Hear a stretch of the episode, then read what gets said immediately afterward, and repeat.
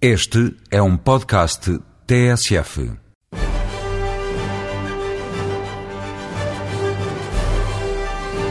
Olá, nesta janela indiscreta da rádio proponho recuar na memória dos filmes para ver as estrelas como o cinema nunca as mostrou. Já agora, lembra-se deste som? I'm Jane Parker. Understand? Jane. Jane. Jane. Jane. And you? Tarzan. Tarzan. É esse mesmo, John Weissmuller. Ele foi um dos 17 atores que interpretaram a personagem Tarzan, herói dos livros de aventuras e da banda desenhada, que surgiu em 1912 numa revista de Nova York, mas que rapidamente chegou a Hollywood. No total, realizaram-se 42 filmes das aventuras de Tarzan, oito ainda no tempo do mudo. John Weissmuller foi quem mais vezes tirou a roupa para ficar de tanga e pular de ramo em ramo no meio da selva. Só ele participou em 12 produções.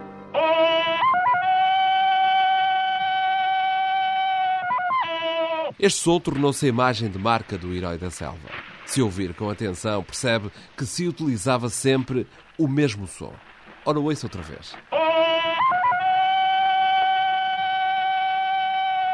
É um som verdadeiramente irrepetível, porque sem a ajuda da tecnologia não se consegue reproduzir simplesmente pela voz. E isso porque não é realmente um grito humano. Foi uma criação do Departamento de Sonoplastia dos Estúdios.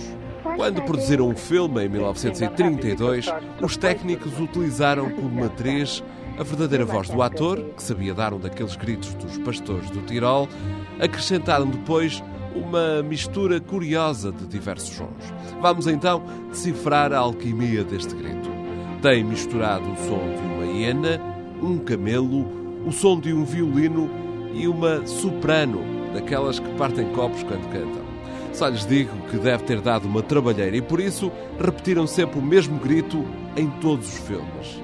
Lembro que nesse tempo o cinema sonoro tinha apenas 5 anos, mas já lá estava a magia. John Weissmuller foi até ao final da vida o eterno Tarzan. Consta que o ator era como uma criança grande, impulsivo e sempre pronto para a zargata, com sucessivas idas à polícia, multas e detenções.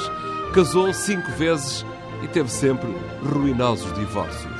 Nos anos 70, já longe da glória de outros tempos, ele era relações públicas numa empresa de piscinas na Califórnia. Morreu falido aos 80 anos em Acapulco, já muito afetado por grave demência. Vivia num lar de idosos onde passava a vida a tentar soltar o seu famoso grito, o que punha em desassossego permanente os pacatos vizinhos do lar. John Weissmuller morreu a acreditar que era ele mesmo, o Tarzan. Há histórias nos filmes que já não se podem ver, são mesmo contadas. Prometo que lhes vou trazendo sempre a esta janela as memórias do cinema. Amanhã vai conhecer melhor quem é afinal o Conde Drácula.